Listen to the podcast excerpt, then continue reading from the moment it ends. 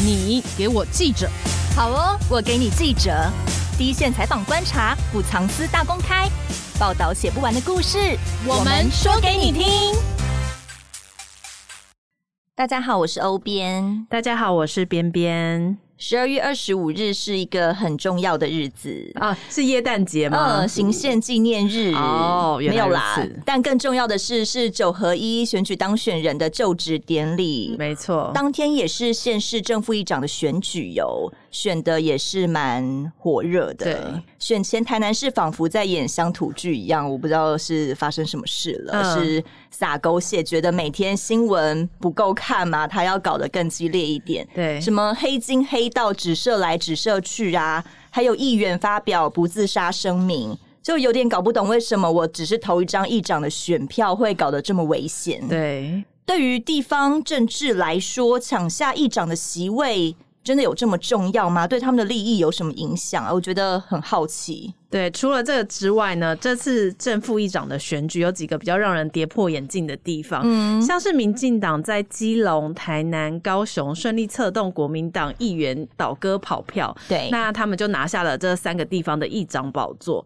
基隆更是首次由民进党人士担任议长。嗯哼，那花莲也很有趣，就是本来国民党的现任议长打败国民党他另外推选的议长提名人嘛。对，那顺利连任后立马退党，不想要让国民党继续在花莲的议会执政嘛？很奇怪耶。对啊，呃，奇怪的是同一个颜色的党干嘛不挺自家人，哦，而要跑去投另外一个党让对方当选呢？那选议员的时候挂上。党籍靠党的力量选上议员后，嗯，他就立刻胳膊往外弯，然后就变成别人的。那这是什么神秘的操作？就是我觉得我们真的很难去理解耶。就是政治到底在玩什么啊？对，你好像没有真的永远的朋友跟敌人。对，所以我们今天特别请来联合报副总林新辉，以及耕耘南部很久的采访中心组长林佩君来帮我们解析一下。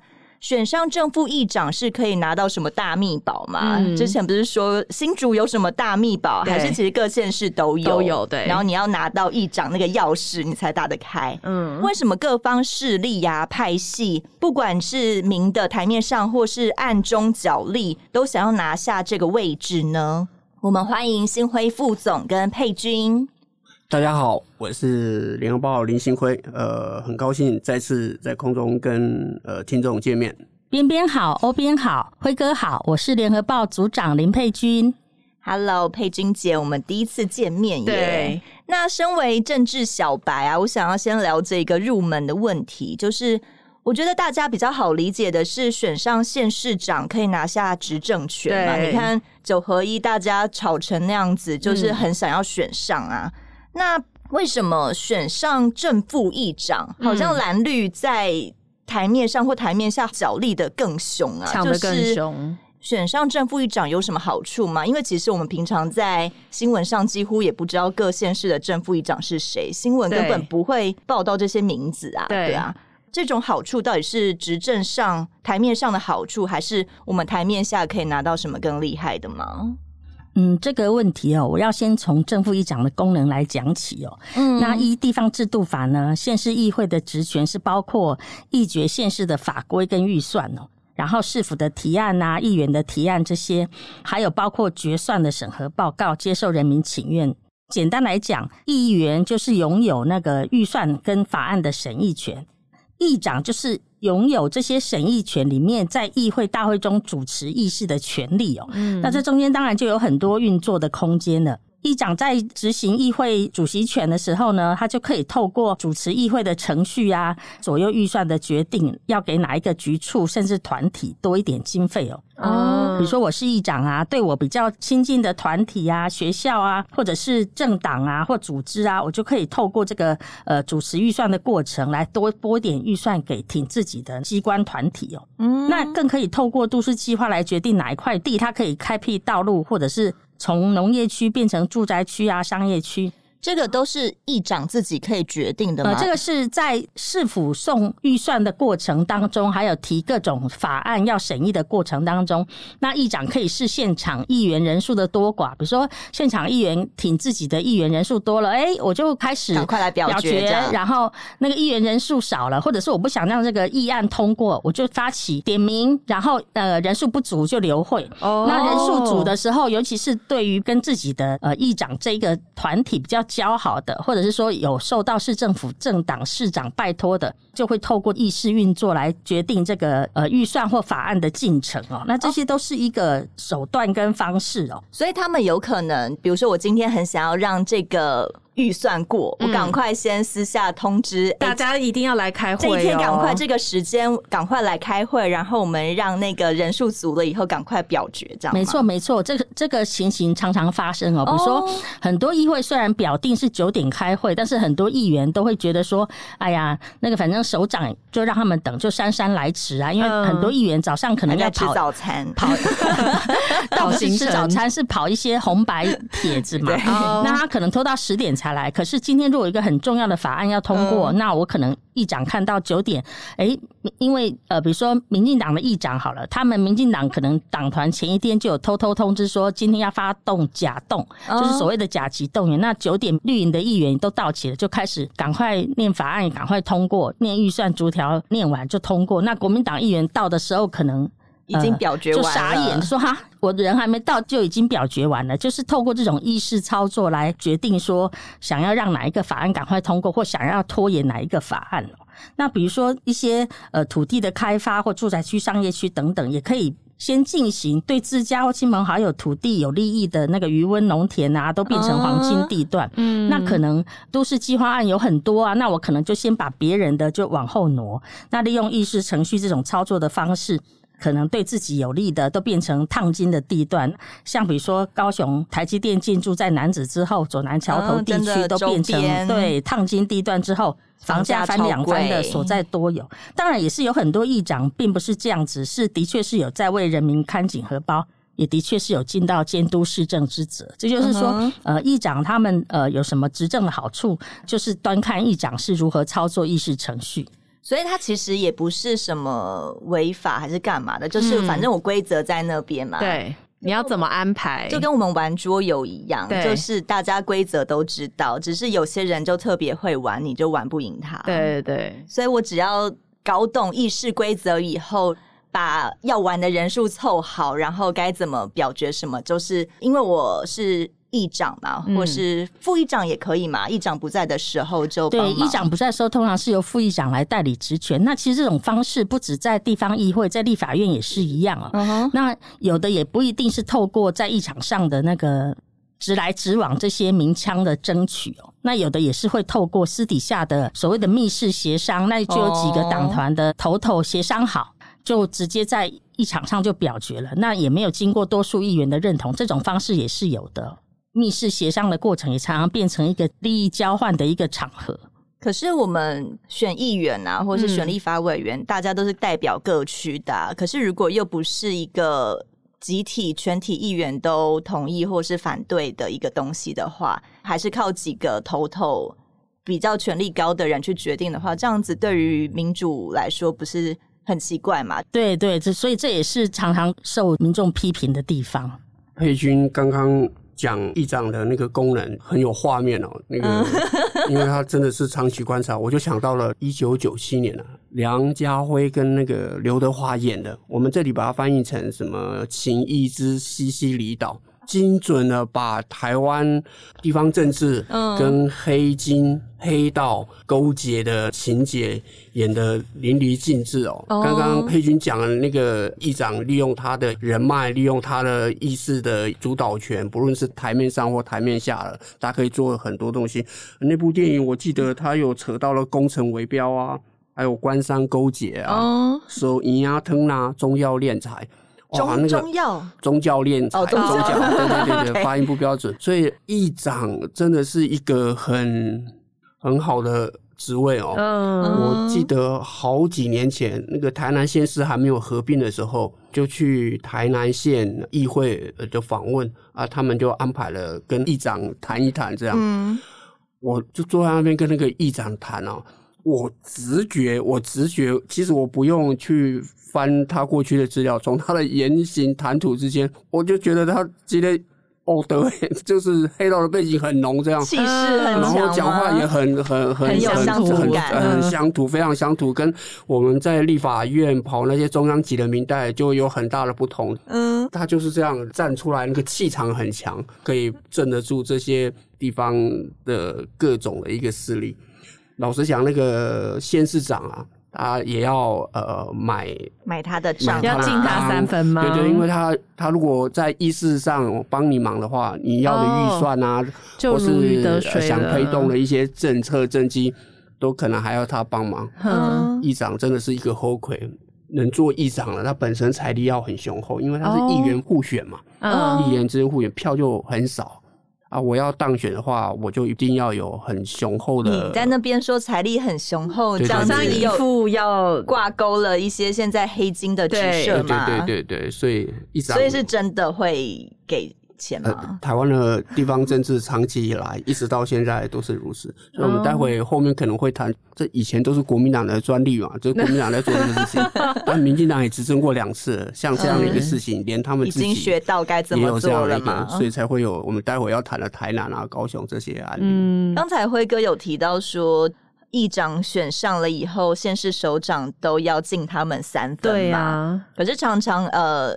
有一些议长或是或是县市首长同党的，可能感觉合作比较顺利啊，但常常选出来就也不是同阵营的。对，那他们之间到底政治势力要怎么制衡呢？因为我们常常发现选上政治首长的也是身家背景雄厚啊，在地方上也是很有声望的。对，正副议长可能也是另外一个山头，也是很有声望的。那他们到底要维持一个什么样的关系呢？是竞争关系还是？合作关系，而且这些正副议长后来会不会出来选地方首长，变成县市长之类的？就关系好或关系不好，会怎么影响到地方执政啊？议长跟县市长的关系好不好，的确是会影响到地方执政。而且是非常严重的相关哦。嗯，那因为议长在议会握有议事的主持权，如果说议会自我矮化，一直配合县市长的话，那就会可能造成县市长权力独大。那议会是应该要反映百姓的基层的心声啊，那议长更是应该要维护议事的尊严来把关。如果什么都迎合县市长的话，议会就会变成县市长的细汉呢，也就是所谓的县市政府的橡皮图章哦。嗯哼，议长跟市长不同党或不合哦。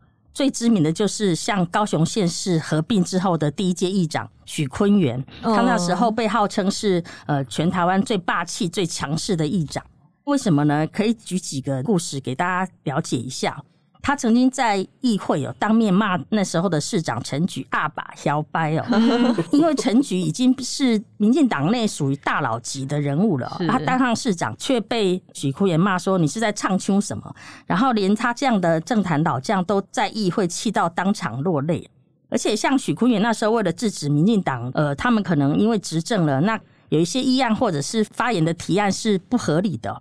那为了制止民进党的议员发言，许坤元还动用警察权，把提案的议员跟在旁边旁听的叫嚣的民众赶出去，就直接要、哦、这样子啊，权力很大，对，就直接要警察把议员架出去。可是为什么可以叫警察把议员架出去？我们在议会里面，因为议长的确是有动用警察权的权利。那这个画面当场当然就被媒体所拍下来了，所以这个画面也一直流传到现在，大家上 YouTube 都可以查得到。对，那因为许坤元这样的行。行为哦，受到国民党非常的力挺，认为说哇，他是有史以来最霸气的议长，然后终于有人，终于有人可以，对，终于有人可以制住陈菊了。但是也因为这样子，把陈菊气到誓言，他一定要拿下下届的议长。嗯、那果然，他就开始培植自己的子弟兵，就是所谓的吴小福的议员哦，派他自己的幕僚子弟兵五个去选议员，然后就当选，那组成吴小福。那也协助了康裕成拿下当时的议长哦，所以康裕成这次接任议长并不是第一任，他实际上先前已经当过一任议长。嗯，康裕成当上议长之后，当然就是会配合陈局嘛。嗯、那民进党的议事就变得顺畅，一路开绿灯。但是也因为这样子，呃，府会完全执政，也造成民进党在高雄一党独大。那另外接下去韩国瑜当上市长的时候，高雄市议会进行施政报告跟质询哦，民进党常常一开场就要背个韩国瑜，哦，然后就会集结在报告台前拉布条啊，高喊说呃拼经济要脚踏实地啊，然后韩国瑜不要再喊高雄又老又穷等等。议长许坤元在台上，他就会说：“呵啊，呵啊，恁家已完拍完照了，熊嘛黑料啊，记者 已经上好新闻了，做完秀摘啊，你们可以下去了，你们下去吧。那他们就真的很乖的会下去哦？当然不会。然后那个民进党的议员就在下面起哄啊，然后说：你怎么可以说我们做完秀了？哎，党啊哈！然后这时候。民进党的议员在下面起哄的时候，国民党就会喊口号说“高雄发大财，韩国瑜加油”这些，然后两党议员就等于在议场上互相的较劲哦。他们是在玩团康游戏，对，喊的比较大声。然后许坤元在座位上也会跟着国民党的党团的议员一起高呼“高雄发大财，韩国瑜加油”。那议长本来应该是要呃议事中立，议事中立哦，等于说他下面的议会呢乱成一堂，他应该要协调一下，主持一下。意思就叫他大家大家都冷静，大家冷，双方冷静，或者我们暂时休息一下。对，但是他是他并没有说喊休息啊，或者是说两边冷静冷静，反而在加火，反而是说韩国一加油，高雄发大财这样子。不像他们这样子闹，那议会开不完呢。预算审查真的要一直拖，然后那时候所有的媒体镜头都集中在高雄，也让高雄议会相当的热闹。那主要是因为许坤元他个人独特的这种议事的气质哦，让高雄议会相当的热闹。嗯，他还还会坐在主席台上跟韩国瑜说：“啊，你们差别的不必理会民进党议员啊，关台也得攻上。”这样不会就直接就直接这样讲吗？还他还奉劝民进党议员少在议会作怪。那这些都是当年呈现的一场怪现象。嗯，那我再讲另外一个台南的例子哦。那赖清德在台南当市长的时候，那时候的议长是国民党的李全教。嗯，李全教也是跟辉辉哥讲的，那比较属于霸气啊，比较本土、比较亲民派的议长哦。那他看到赖清德到议会来休息室来拜访议员的时候，他依然坐着翘脚抽烟哦。赖清德到议会休息室要拜访议员，当然是礼貌性的拜会。那你当议长是不是应该也是以礼相待嘛？对，结果他继续坐着翘脚抽烟。根本不把赖清德放在眼里，他有这种上供皇上的感觉，对对对。然后赖清德以赖清德的个性，他是那种比较 gentleman 绅士派的那种个性，然后也是对于事情是比较一板一眼的，他当然没有办法接受。那后来李全教也被检方查出说他涉及议长贿选哦，嗯，在检调调查的过程当中哦，赖清德就以议长的官司还没有判定为由哦，创下连续两百多天不进议会的记录，嗯，所以他就不受审查了。对，然后他也因为这样子不进议会，那当时包括一些什么登革热的事情啊，呃，卫生局、环保局他们有一些责任应该要厘清啊，议员要。质询他都不进议会，还因为这样被监察院纠正。嗯、可是他宁愿被监察院纠正，就是因为李全教的关系。那这样子，台南市政都还是可以顺利运作吗？呃，是的，即使这些法案没有经过议会审查的话，预算没有经过议会审查的部分，还是可以先依那个地方制度法，在人力经费的部分都还是可以先动用的。直到后来，李全教因为涉及。议长贿选案到差不多被剪掉押走了，嗯，那赖清德才开始进议会，所以由这些例子，大家都可以知道说，府会失和对市政的推动是有非常严重的影响的。那 有点看不懂，就是如果把议会变成互相这样叫嚣的场合的话，他们真的觉得这样子端给民众看，民众会。会觉得你们做的很棒嘛？就我选出来这些鬼东西是在干嘛？对，而且那个观感非常差，欸。Oh. 就是如果下一届呃民众要选，就是投票的时候，就会觉得之前你们都呃很多东西都停摆，那我还要再投票给你吗？而且有些就是因为我跟你不同派，我就是硬是要背格背格你。嗯，不管任何原因，你说 A，我就是 B，为了反对而反对。对啊，对啊，为什么啊？对，其实那个刚刚提到这样乱来，选民是不是会觉得不应该再选这样的议员。对啊，我我本来也有这种天龙国的思维哦。后来我有很多的机会去地方去看看这些议长或是议员哦，我觉得它已经变成是一种台湾地方政治的一种生态。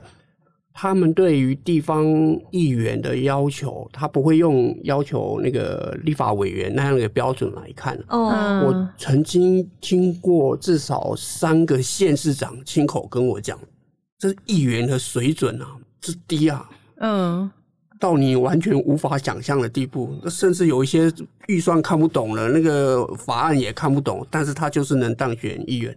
我要讲的意思就是说，他地方政治选民在看地方议员或是议长要求的标准，他倒不完全是从你问政的表现来看，因为他们在做地方服务的时候，是真的是。你有没有很对？有没有很扎实的有做到？那这个部分他们是确实是很多人是做的很好，所以你就没有办法去理解，在台北的人啊，没有办法理解说，连问政都问不出来，然后讲话又这么的粗啊？为什么他还是可以三连霸、四连霸、五连霸？就是因为他的那个服务很好，地方议会政治的文化。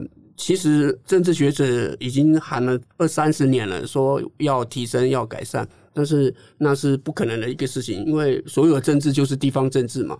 那这些人他就必须台南人的议员要有台南人的 feel，那个台中市的议员要有台中市的 feel，然后三线又跟海鲜又不一样。嗯，所以刚刚那个佩君讲了那么多 有趣的故事，在我们看来不可思议，对不对？对。可是，在他们看来却是呃很正常。对对对，可能选民觉得很接地气，对对对，很接地气，因为他们家里的第四台都会转播那个议员问政啊，你骂的越大声，讲的越辛辣，然后作风又符合因为考鬼的话，嗯他们反而会得到全民很多的一个支持。像呃，县市长跟议长，好，他们其实并没有谁大谁位阶比较低的关系嘛，他们算是平行的吗？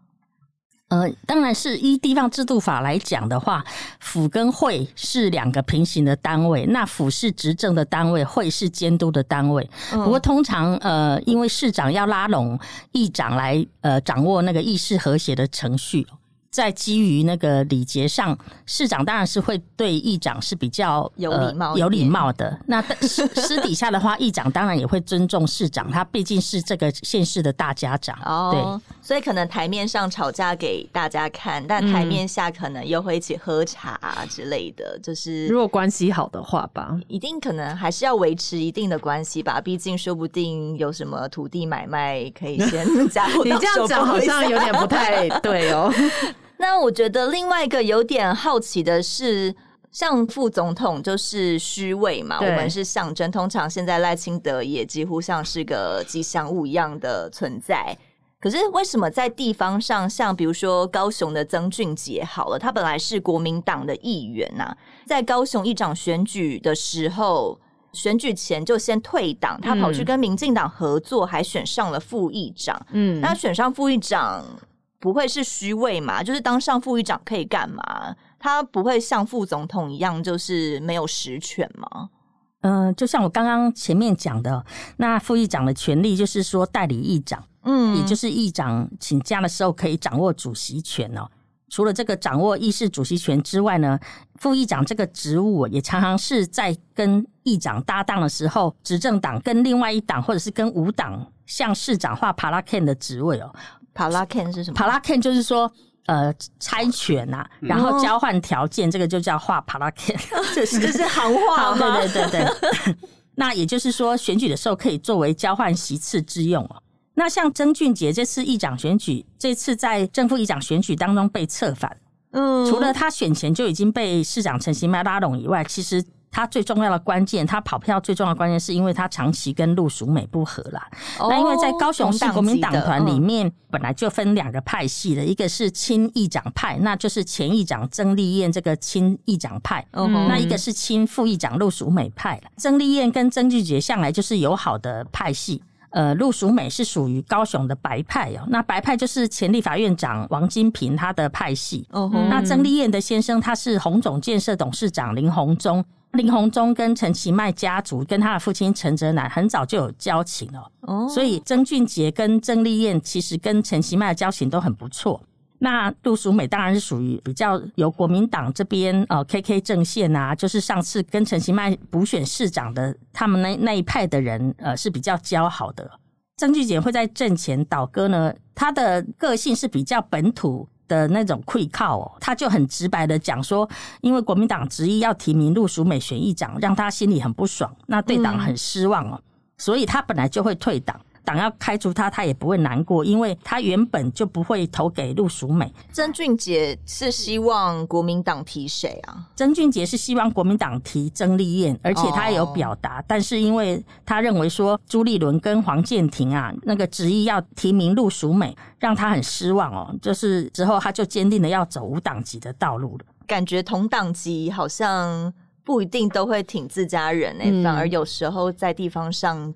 就会跟另外一派比较要好，就看自己的派系是什么。嗯、对呀、啊，其实同党内斗在地方常常发生，不论是国民党或民进党都有，而且有时候同党内斗的比跟敌对党派的互斗还要更凶。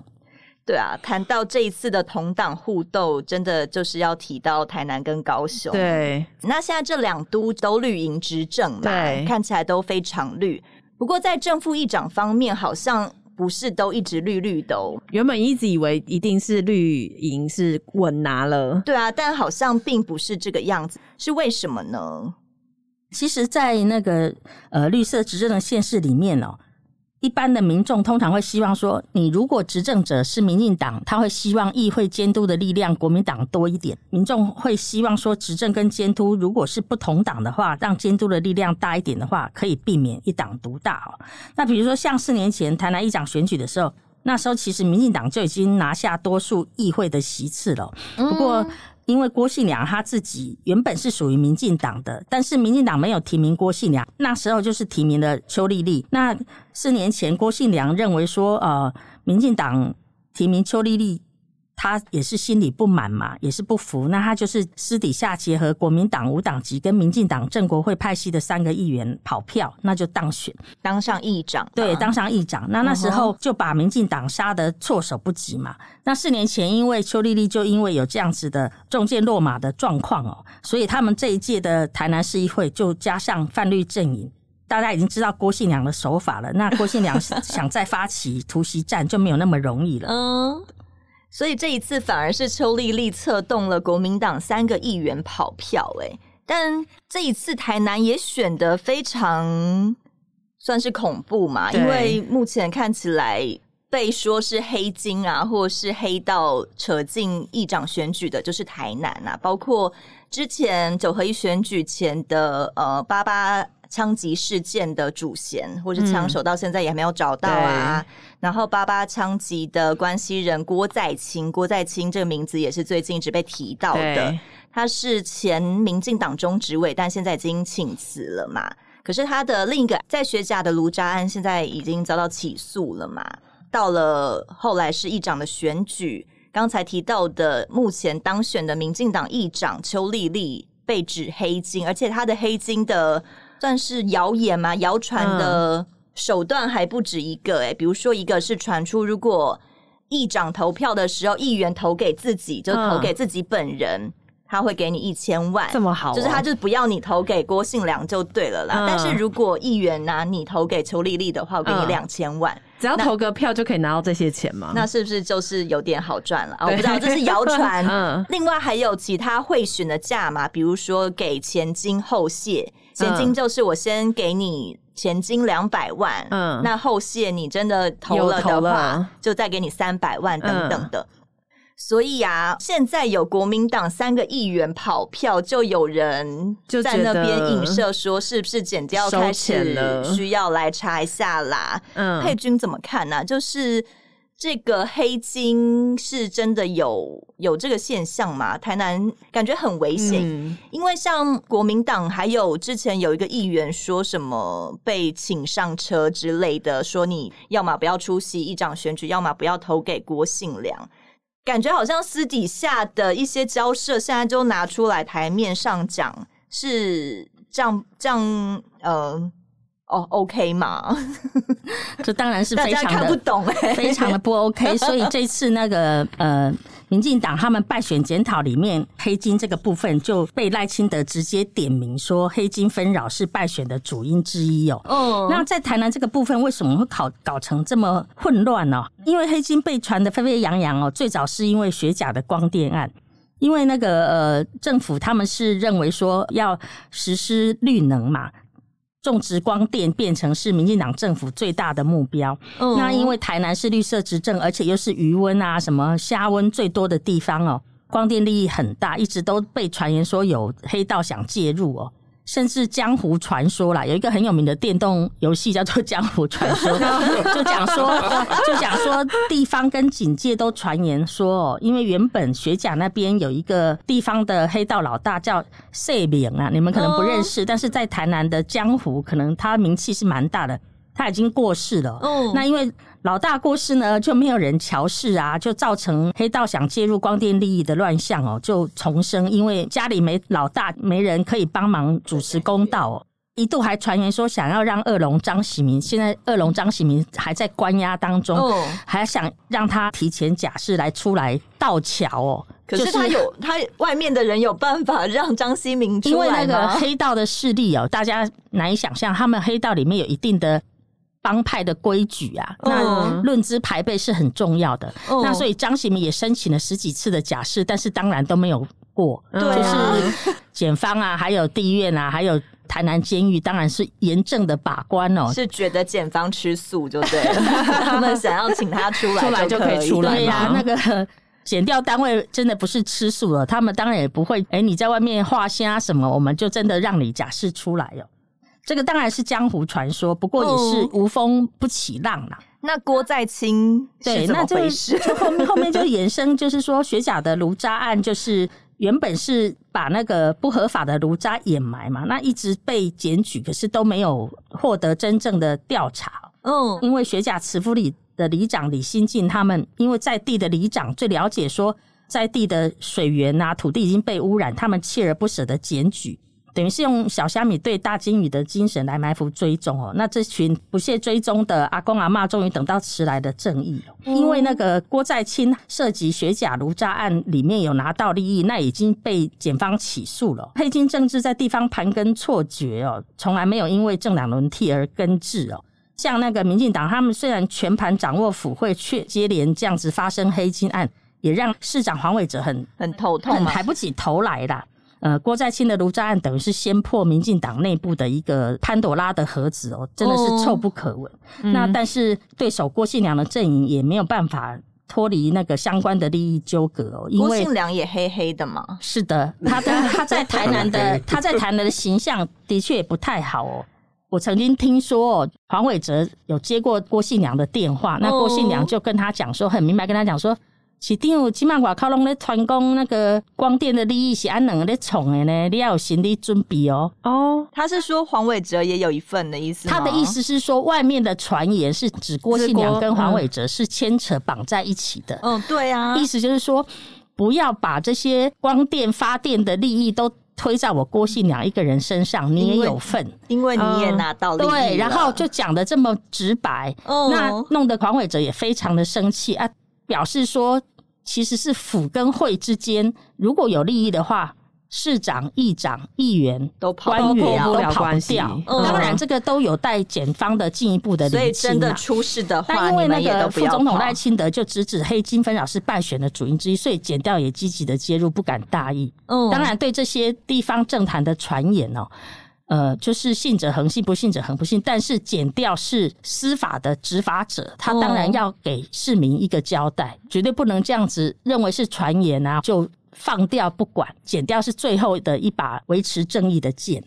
因为像呃刚才提到的前金后谢啊，或者是一些什么给一千万、给两千万这个东西，到底是传言还是真的有这个价码？就是在地方上。而事实上，包括说台南议长选举给前金两千万啊，后谢哎给前金两百万，对不起，我加了一个零。等一下他们来跟我要这十倍。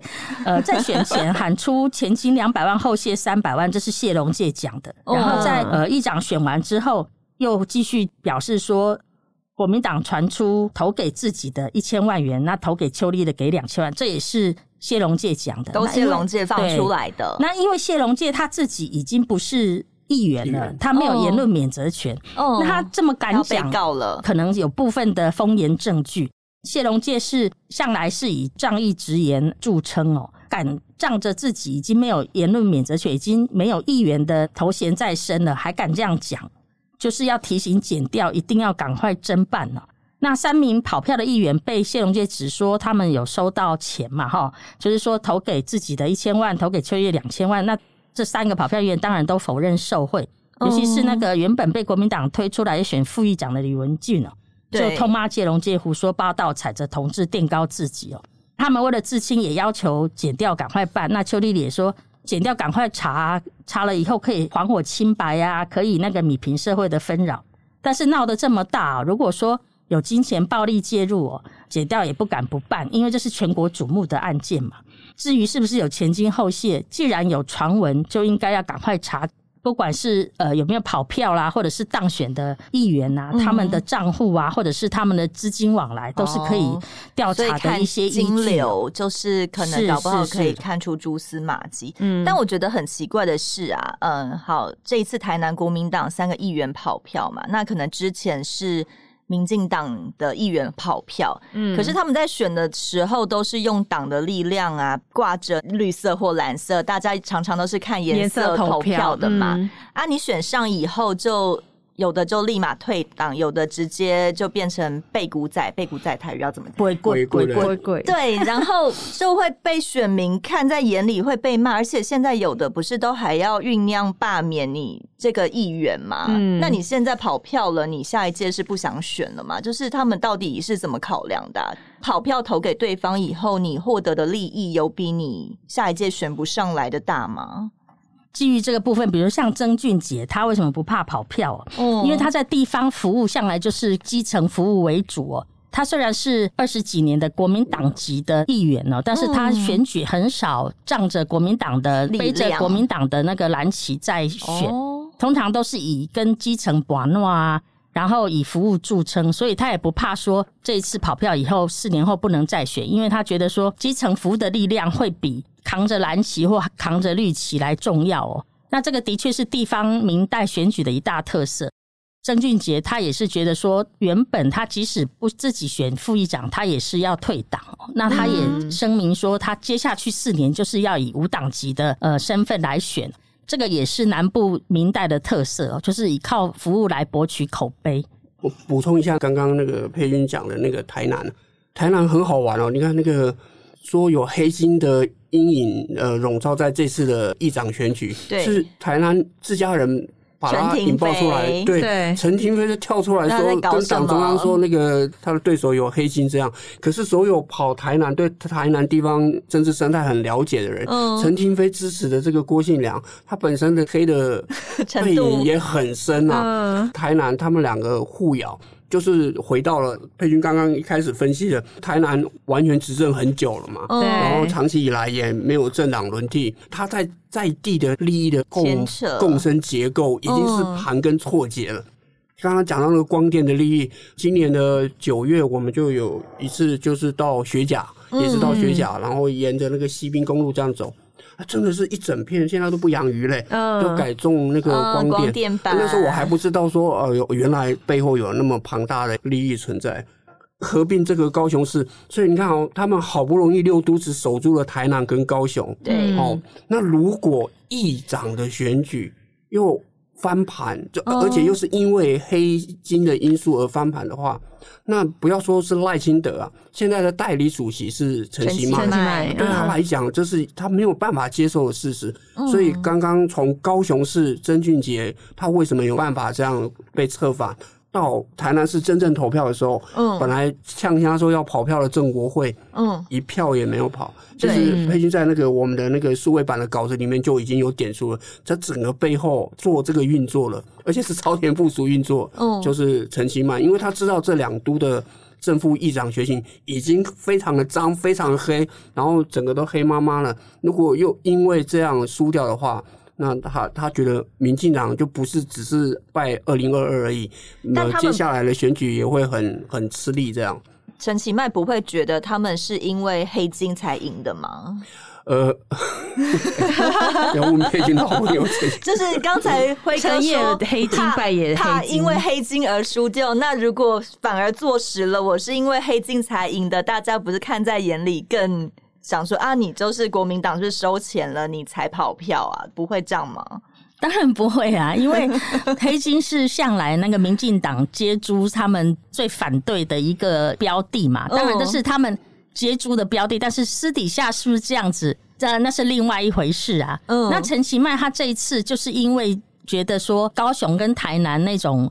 包括同党内斗，还有跟对手党互斗的情况太严重了，尤其是在台南这个部分，他才呃会严格祭出党纪啊。他就是希望说用党纪来让呃民进党不要跑票，那避免再被人家讲说你民进党跑票的人是不是拿到什么好处啊？是不是跟对手党利益交换啊？是不是牵扯到黑金？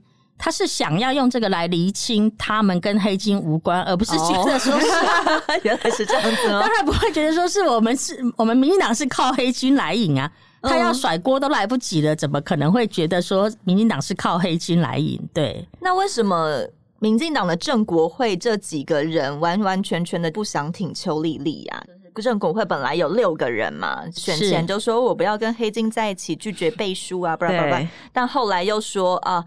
最后我含泪投给党政，然后指明我是因为党政才投的，我并不是因为你推的邱丽丽才投的。是啊，这个两位辩辩问的很好，因为台南的政坛哦实在是太复杂了，这个就要从呃市长选举的恩怨说起哦。因为呃陈亭妃是郑国会想要推台南市长的人选，嗯，那但是四年前选举的时候，当时的台南市长呃赖清德他们是属于新潮流系。那他们是推出黄伟哲，嗯、那黄伟哲其实不是新潮流系，他曾经是正义连线，啊、那后来当然是被归列为清音系，就是清蔡英文的人马。但是当时新潮流自己培植的市长人选，也就是立委林俊宪哦，羽翼还未丰厚啊，这是他们自己讲的。所以先扶持黄伟哲，嗯，那当然，呃，赖清德扶持黄伟哲之下，就会跟陈亭妃产生对立的矛盾嘛，嗯，黄伟哲现在连任市长了，就是当了八年之后，陈亭妃年纪也不小了，有不能再等的压力，所以陈亭妃就积极要跟，因为陈亭妃跟郭谢良一直在台南地方是属于政治联盟，这个大家都知道哦。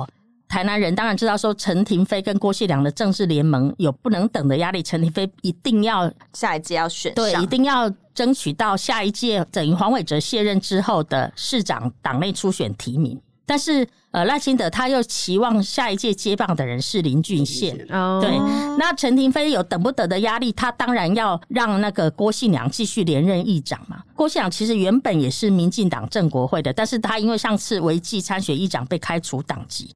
陈廷妃的妹妹叫陈怡贞，就是接陈廷妃在原本留在台南的议员的席次。那他自己有亲他们正国会六个议员呐、那这六个议员当然都属于正国会系的，是跟陈郭结盟的同派系。这些议员当然要挺自己的领导人嘛，就是陈廷妃。上次议长选举的时候呢，郭信良策动。正国会的议员倒戈，可是这所谓招式用老啊，这种突袭式的方式，你只能在大家都不知道情况下操作。那你如果对，只能用一次，非常好。那你如果用第二次，大家都知道你要做什么了啊。他们就被那个民进党新潮流人讽刺说啊，你这次又要操操纵那个六个正国会议员倒戈，然后。先由陈亭飞出来说，我们倒戈是因为我们反黑金啊，拒绝为非黑金背书，所以我们是为正义发声，我们才不投邱丽丽的。这个做法就是等于先铺路，先声夺人，为将来如果六个议员倒戈不投邱丽丽之后呢，可以再回民进党。因为虽然他们违反党纪，但是他们有理由，就是说我们是因为为民进党的宗旨、反黑金的宗旨为理由，接住这个大旗来倒戈的，所以我们。我们是为了正义出发，我们是正义美少女，那我们当然，我们当然可以再回党嘛。嗯，那但是因为这个招式已经用过了，加上党主席陈其迈又祭出严格的党纪，说不管你是投错票、错投自己，还是说有什么理由都不行，一律视为违反党纪，就是要开除，一律是开除党籍。那他们这个招就使不出来了。嗯，那因为使不出来之后呢，郭信良其实在前一天，在那个二十五号议长投票的前一天，就掌握到说国民党的议员不会都投给他了。嗯，那因为本来民进党在台南的席次就是多数啦，多数的席次再加上六个正国会的议员，如果跑票的话会被开除党籍。那郭信良已经早就知道说他的这次议长选举拿不到过半的席次，那就不用再浪费正国会这六席的议员冒着被开闸的风险。嗯，所以就跟他们说啊。不用跑票了啦，了就是已经大势已去，不用再跑票。那郑国会的议员虽然不跑票，但是还是很不爽，所以在投票的当天早上，还是发布一个声明说 他们是含泪投给党政。嗯，那特别 quote 党政的意思说，我们不是投给你邱丽丽，因为你们可能有跟黑金挂钩，我们是投给党政，因为民进党要被我们开除党籍。那这样子的做法，就是为陈亭妃下一届他如果要竞选民进党市长的党内初选铺路。因为民进党党内初选的时候，如果你陈亭妃扛着说，哎，你的派系的议员全部都跑票、都倒戈、都没有投给邱丽丽，你这个本来骨子里就是违反党纪的人，凭什么选市长初选？那到时候林俊宪就有理由可以打他了嘛。陈廷妹要留一些小美不拿，就是 他不能辖下的所有派系，对所有辖下派系议员都违反党纪，他也没有理由跟党主席交代嘛。尤其下一任党主席是赖清德，嗯，所以他们临时就鞍前指马止戈，也为自己留一个后路。这个派系之争就是要从市长选举之争，然后才衍生到后面有所谓的邱丽丽，还有郭信良的议长之争。所以这个故事是 很长的，真的。可是 it's a long story，要从很久以前讲起。可是为什么民进党中央可以放任陈廷飞或是自家议员在那边直指我推出来的议长是黑金啊？他们不会觉得这样反而让已经染上黑金色彩的这个人当上议长的话，其实是蛮不光彩的嘛？呃，因为其实邱丽丽一直认为说她被牵扯黑金是冤枉的，因为陈廷飞拿着一张邱丽丽跟郭在清一起参叙的照片，就指她是黑金。那邱丽丽认为说，郭在清本来是民进党的前中执委嘛，那党内的同仁参叙，比如说我今天跟慧慧哥参叙，我就代表收受他的什么好处吗？并不等于嘛。他就一直认为说，他明明是被冤枉的，可是却被陈廷飞还有郭信良一抹成黑金啊。那实际上，台南的地方人士其实是比较了解，说邱丽丽的那个作风是还好。当然，这次议长选举有没有说有人有金源金脉支持他，那是另当别论。但是以他来讲的话，他并不认为是黑金。那那个民进党也不认为邱丽丽是黑金。所以陈廷妃跟郭信良一直指邱丽丽是黑金，这个打法哦，到最后并没有奏效。民进党既然不认为邱丽丽是黑金的话，当然还是可以挺邱丽丽，尤其是。民进党一定要挺自己的党籍议员出来当议长嘛？嗯，不可能呃，议长的宝座、议长的龙头，呃，一再错失，这样子对民进党而言都是很大的面子上下不来，然后又是等于对他们实际的呃政权又会有有影响，因为毕竟给无党的人当议长的话，整个市政的运作并不是那么顺畅，等于说被人家勒住了那个呃软肋，就没有办法很顺利的推动。市政，民进党自己当然不认为说他们推的议长是涉及黑金啊，所以邱丽丽也在也一再声称说，他欢迎检调来调查，因为他背这个黑锅也是很 很冤枉的，将近半年，非常的无奈。他甚至为了厘清自己是黑金，在选前的时候还跑去派出所骂警察说。你们为什么不赶快帮我把这个证据找出来？赶快来办，赶快来调查我！然后还搞得那个台南市警察就像方养林到议会被质询说，邱丽丽到底有没有去派出所威胁员警？还有还有这样的一段插曲。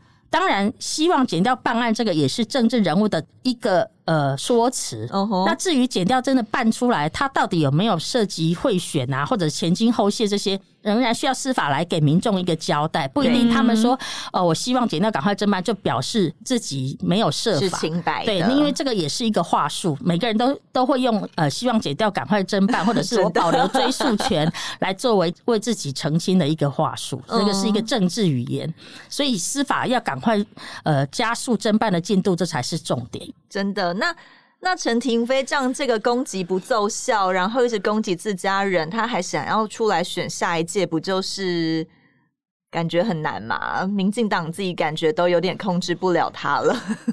对对对，陈廷妃上次呃开完记者会之后，的确受到党内很多人人士攻击说。民进党在九合一选举已经紧张的不得了了，情势都很不好，因为各地的民调都传出民进党是大败嘛。那事实上证明民进党果然大败，只拿下五个县市长。那陈亭妃在选后讲这个事情，更让呃民进党内的人士觉得说他在民进党不能闭嘴，惨败之后又又痛 痛踩了民进党一脚，认为说他怎么可以刀子对内啊？嗯，然后陈亭妃是说他当然会表示说。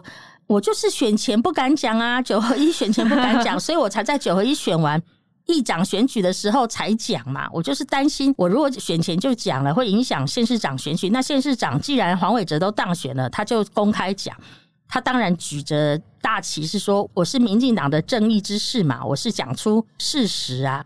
那至于他下一届能不能选市长哦，或者是对他市长。的初选有不有利，那就另当别论。因为的确也有市民认为说，哎、欸，我平安的，嘿，我平安的呼响，那并这哦，金妈呢好像黑影幢幢。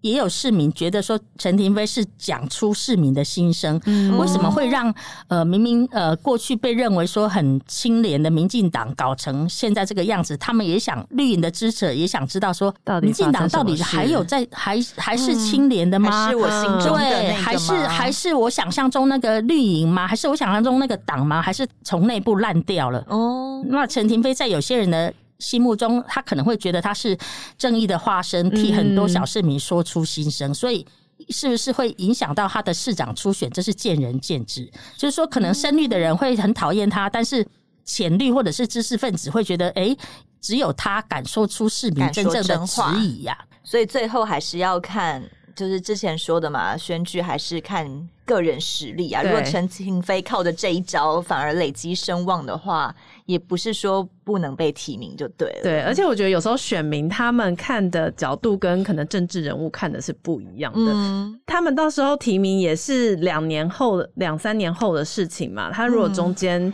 呃，在有一些操作，说不定他的那个形象又回来了。所以我觉得这个中间的时间都很难说。嗯、对呀、啊，他们他们那个市长初选提名是三年后的事情。嗯、那陈亭妃其实他也也也有自己的说法，因为他也公开告御状说，求求蔡总统救台南。他会说，如果是如果是一一连串的黑金争议，让全国都觉得台南像高谭市一样，然后这样子，民进党要。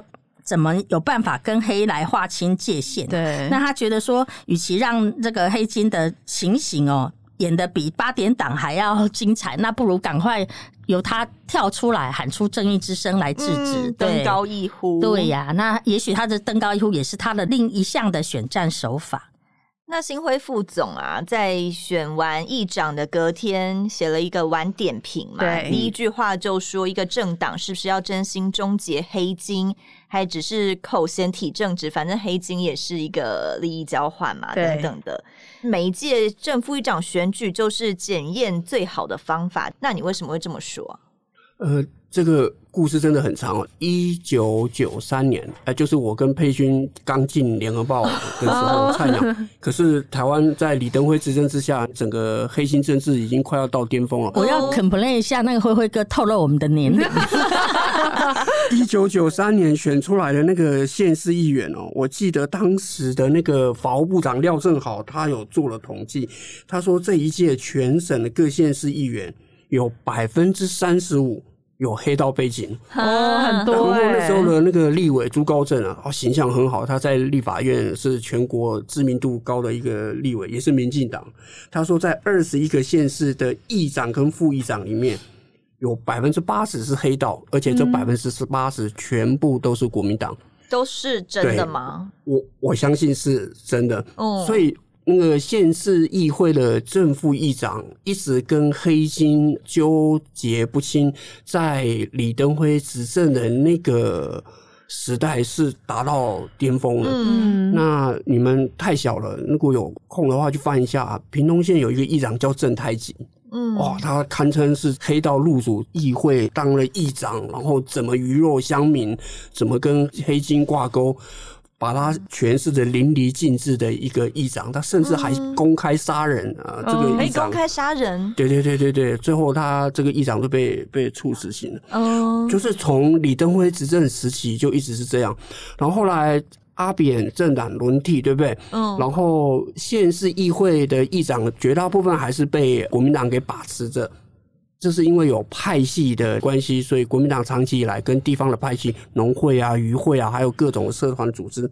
那即便是民进党，他选的很漂亮的县市地区，然后议会席次也选的不错，但是常常在议长选举的时候，他就是不敌国民党。嗯，的原因是因为在早期啊，就是我选正副议长的时候，他是不亮票的，是不记名投票的，哦、嗯，所以。看到这样的一个生态，那个民进党就刚刚佩君一路下来讲了嘛，终结黑金跟黑金划清界限，一直是他们党中央创党的一个核心价值。不记名投票有什么问题吗？不记名投票就很容易被买走了，就会跑票啊。就是有一年啊，那个我记得我想想呃查了一下，就是那个。高雄市长陈菊，嗯，然后台南市长赖清德，那时候党主席是蔡英文，他们就想要提案修改那个地方制度法，让正副议长的选举，嗯。要在表决的时候是亮票了，对。嗯，本来马英九时代的法务部长认为这是违法了，这个亮票就违反了所谓的秘密投票自由。嗯，但是他们当时就看到了这个黑心在正副议长里面挥之不去，所以他们就甚至要修这个法。后来现在很多也都是会亮票来投票，就是来记名投票，试着对，试着让党纪来约束。Even 民进党这些像赖清德，在那么早以前，他也发现到了，就是说这个黑金的盘根错节，即使是像他们民进党党中央一再宣示我们是相对清廉的，跟国民党完全不一样的政党，但是落实到地方政治生态里面来，他们也不免俗的会变成这个样子。然后现在他们在几个长期执政的县市，就像呃最近大家看到，包括台南啊，嗯，或是其他县市有这些哦黑金。黑影统统这样一个事情发生，嗯，所以检验一个政党是不是真的要跟黑金划清界限，正副议长的选举是最能看出来。因为大家如果还记得的话，在十月的时候，蔡英文主席是在民进党的中央，他都拉着他的县市长候选人嘛。那时候民进党就一直找不到二零二二的选战主轴是什么，嗯，后来他是弄看中跑台，但是发现这个没什么效，所以他就打算要用终结黑金，呃，青年政治。喊出这个口号，他打这个主要是因为苗栗县的那个提名，对对对对，这个就是真的很黑，所以 这个这个事情就是为什么我认为说，如果大家不要在那边讲很漂亮的话，如果你真心想要跟黑心划清界限的话，就是你每一次的正副议长选举，你就真的要说到做到。所以这次他们就修了一个法，说以后议员的提名就不得具有黑金。背景色彩，所以我们来看看四年后，呃，民进党能不能把它这个东西真正的一个落实到。第二个部分就是讲说，这个正副议长的一个选举啊，真的。我觉得他虽然大家刚刚在讲地方很能接受这个黑金跟就共荣共生的这样一个环境，共荣共生。可是到了你想要争逐大位的话，这这确实是不行的，因为我们的要求就是又更高一些，不管是立法委员或是总统。二零零二年非常有名，就回应到你们刚刚一直在讲说，难道没有前金后线吗？有，二零零二年的高雄市议长选举，嗯，朱安雄，嗯，他就会选，嗯，那。我要特别讲这个例子，就是他不止买了国民党、民进党以外，亲民党当年在高雄市选了七席的市议员呢。嗯，亲民党的宋楚瑜不是很清廉吗？对，标榜的我们就是亲民形象。他有六个市议员都收了，都收了朱安雄的钱。嗯，这是宋楚瑜亲自在台北机场的候机室跟我讲的。因为二零二二年再翻过来就二零零三年了嘛。二零零三年，宋楚瑜在那个时候就思考，他就亲口跟我讲说。我的党籍是议员，嗯，在这次的贿选案有这么多人涉入，嗯，你认为二零零三年我还有办法再出来想再选一次总统吗？而且是选正的，嗯，其实那个事情促成了他去接受连战的副手当连宋配，一个非常重要原因，这是他亲口跟我讲。他说我的四亿元七个只有一个是干净的，其他六个都被朱安雄买走了。朱安雄后来就被判贿选，就被判贿选，被关押。我跟你讲，有一定有前金，也有后谢。嗯，对，只是有时候司法他们能够成功办的就没有几件了。对，嗯、以上就是我觉得终结这次正副议长的一个小小的心得。我跟辉辉哥真的是心有灵犀一点通。我要讲的也是正太极，因为那时候那个民国八十五年到八十七年，呃，法务部长廖正豪在全台扫黑的时候，正太极在当议长的时候，屏东县长是苏贞昌。嗯、你们想想看，连苏贞昌被大家认为说是这么霸气的行政院长，治不了他，他竟对竟然治不了正太极。正太极他的手法有多恶劣呢？他不但透过选举来洗白，因为他本来是有前科的人哦、喔，嗯，那曾经坐过牢。他靠选举当上议员，然后再进一步拿下议长之后，他不但包娼包赌，还跨足政府公共工程的那个承包，甚至威胁记者。他怎么威胁记者呢？因为我自己是屏东人，所以我对这一块的那个政治史非常的耳熟能详哦、喔。因为我自己现在的朋友都还在屏东县政府当官哦、喔。他那时候是《民众日报》记者，然后怀孕挺着大肚子在报社上班，然后因为曾太极对于这个媒体呢有报道一条新闻对他不利，嗯，他就透过他的喽啰们啊，嗯、就是他黑道的小弟，小弟们，在上班时间冲到《民众日报》，然后把他们所有报社的电脑。桌子、影印机全部都砸毁，然后扫到地上。Uh. 然后像我那个同事，他挺着大肚子被正太级的喽啰们反锁在厕所里面，uh. 然后跟他说：“你倒吧倒摸出来，小心你的孩子。” uh. 然后对他报道不利的记者呢，他会派人哦盯住记者的家到议会的路线，然后趁着那个记者，因为屏东乡下，大家记者他们都为了呃采访方面都骑摩托车，骑摩托车记者停在红绿灯，他就用三辆车围堵。那你你如果用一辆车，记者可以骑摩托车可以转一下，他就把你前面后面。左边都挡住，然后就下车就跺脚筋，所以你看那时候，那时候不要说是苏贞昌了，连媒体都对他噤如寒蝉，都不敢写他一则，呃，对他不利的。他在议会啊，如何耍流氓啊，在议事过程中当议长如何对那个官员、对议员吼叫啊。没有人敢报，因为一报你会危及生命，对，会危及生命出车祸、财产的安全。到最后是怎么样，你知道吗？是从台北派记者到屏东去，让台北的记者来发稿。对，那台北记者来发稿，他们不敢到议会去采访，他们是躲在议会旁边的车上，然后来听议会里面的人。里面的议员事后用电话访问，然后才敢写，然后都不敢回家，也不敢去租饭店，是睡在车上发稿。最后廖正好发现说，原来屏东竟然有这么作恶的议长，大家都不知道，台北政坛都不知道，因为乡下的新闻没人在意嘛，才开始扫黑，然后把他最后把他判死刑。那这样子，台北的记者下去写稿敢挂名字吗？就是不敢挂名啊，都用本报记者某某某报道啊，写到正太极，没有一个记者敢挂名，因为他实在手段太恶劣了。所以那时候联合报就是这样子发稿，从台北派记者下去。是啊，是啊，是啊。那过去正副议长选举哦，除了刚刚呃辉辉哥讲的前金后谢以外，因为早年不是减掉那么那么积极的敢去把手伸入议会，嗯，有的是在投票前夕前夕或前两三天是把。整车已经都被我，就是收买或者是说掌握的议员哦，再走再去饭店住，嗯、然后把饭店的电话拔掉，就是这三天到投票前都不准接电话，这样是监禁的感觉吗？就是团进团出啊，然后到、嗯、到要就职的那一天。